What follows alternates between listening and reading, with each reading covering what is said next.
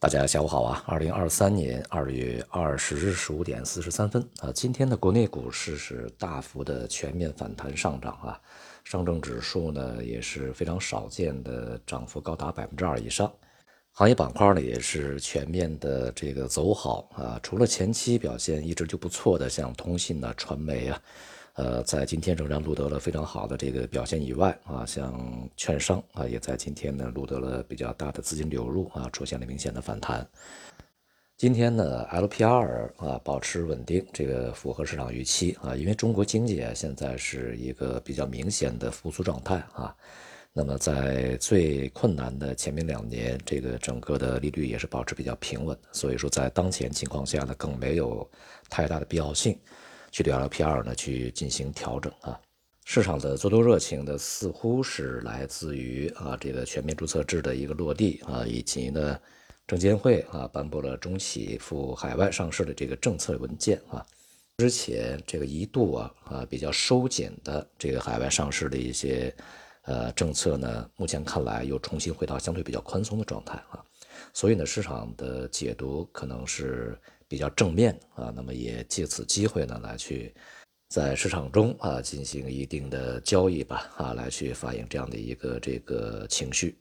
除此之外呢，我们还没有看到其他的啊可以支持这个市场啊集中持续推高这个整个股市的呃一些这个因素啊。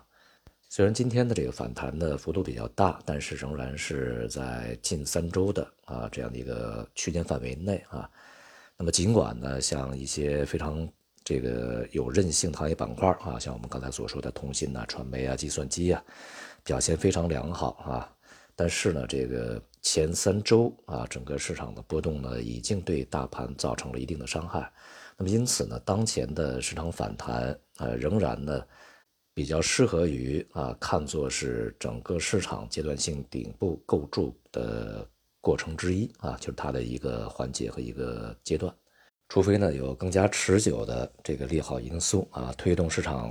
以于当前这个速度和幅度啊同样的一些力度来去继续推升市场啊，才能够克服上方的一些抛压啊。因此呢，对于后市仍宜谨慎对待啊。在外围市场方面呢，今天亚洲市场表现相对来讲啊都是比较平稳的涨跌互现吧啊。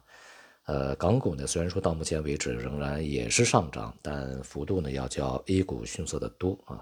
那么本周呢，美国将公布啊，本周三啊，美联储将公布它上一次的会议纪要。那么在本周五呢，将公布这个比较重要的啊，核心 PCE 啊，这个美联储比较青睐的一个通胀指标啊。在近一段时间呢，美联储的很多官员啊，都相继发表意见，这个认为呢，未来将。呃，应该是继续加息啊，来去抑制通胀，并且呢，很多的市场这个人士以及机构呢，也改变了之前的立场啊。一周之前，这个市场预期整个的联邦基金利率还不会超过百分之五，也就四点九左右，而现在呢，已经预期是要升到百分之五点二五到百分之五点五了啊，整整比之前呢高了这个五十个基点啊。未来呢，随着整个全球通胀形势的一个不稳定啊，这个可能会形成我们在去年年底所预计的，今年会在全球范围内，尤其是发达国家啊，形成通胀反扑的一个局面啊。一方面呢，中国的经济在复苏啊，需求在上升；另外一方面呢，在欧美这些国家，呃，服务业和薪资成长的这个呃价格渗透呢，已经相对比较固化啊，所以说通胀反扑的风险就比较大。而在近一段时间呢，我们可以明显的观察到啊，能源这个像原油啊、燃油这一类，还有什么有色金属啊、呃钢铁，那么这些价格呢都是稳定上升的，同时农产品也开始出现回升啊。这些上游的大宗商品价格的这个回升呢，有可能会在今年的稍晚时间啊，在二季度，呃，会对全球的通胀呢会产生比较明显的一个影响。如果事实如此的话啊，通胀反扑的这个局面将呃正式形成，这样的话也会制约全球的这个货币政策啊，无法在未来经济可能受到比较大的压力的情况下呢，去这个暂停收紧和啊变得再度宽松，这个可能性在今年几乎没有。